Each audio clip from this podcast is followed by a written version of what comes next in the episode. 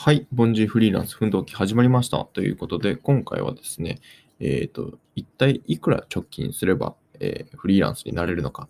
独立してもいいのかという話をしたいと思います。で、えっ、と、これなんですけど、なんでこういった話をしようかっていうと、えっ、と、ツイッターでたまにちょくちょく来るんですよね。自分があの、ツイッターのプロフィールに貯金ゼロでえっ、ー、と、フリーランスになっちゃいました、脱サラしちゃいましたっていうところを書いてるので、ほんのたまになんですけど、DM とかで、えっ、ー、と、ま、私もフリーランスになりたいです、独立したいですですけど、まあ、貯金いくら貯めればいいか分かりなくて、今結構貯めてるんですけど、いくら貯めたら、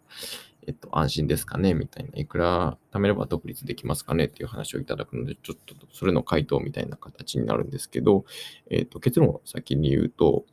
えっと、まあ、そこは、えっ、と、貯金じゃないのかなっていうところですね。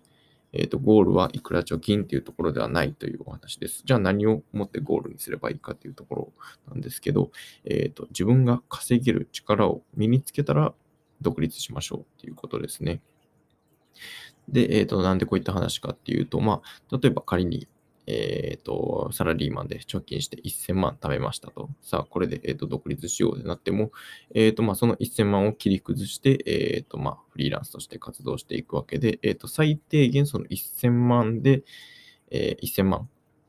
で、えー、と生活はできるので、逆に言えばその何もしなくてもその1000万で生活していくことはできるんですけど、まあその1000万がなくなったらもう生活はしていけないと。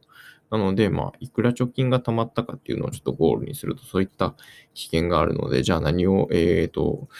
フリーになる前に準備するべきかっていうのは、やはりそのフリーになっても自分で稼げる力っていうのを身につけておくと、まあそういった貯金に頼らず自分でまあ必要な時にお金を稼げる力っていうのがあるので、まあ、えっ、ー、と、お金に困らず不安もなく生活できるんじゃないかというところです。なので、えっ、ー、と、貯金がいくら貯まったとかじゃなくて、えっ、ー、と、まあその貯金をするのも大事なんですけど、まあ社会人とかしていく上では、えっ、と、副業とかで自分のスキルをちゃんと身につけて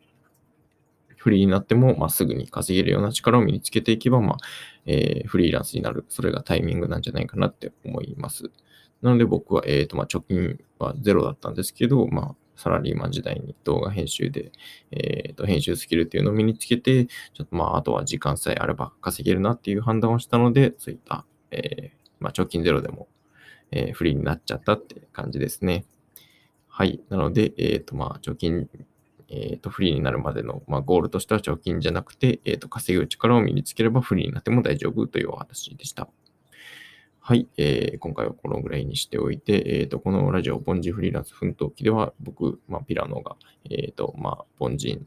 なんですけど、スキルも特になくっていうところで、まあ、フリーになっちゃったんですけど、そこで、まあ、自分で稼いだり、自分の好きな生き方をできるっていう、まあ、生き様みたいなものを発信できていければなと思ってます。はい、今回は以上です。ありがとうございます。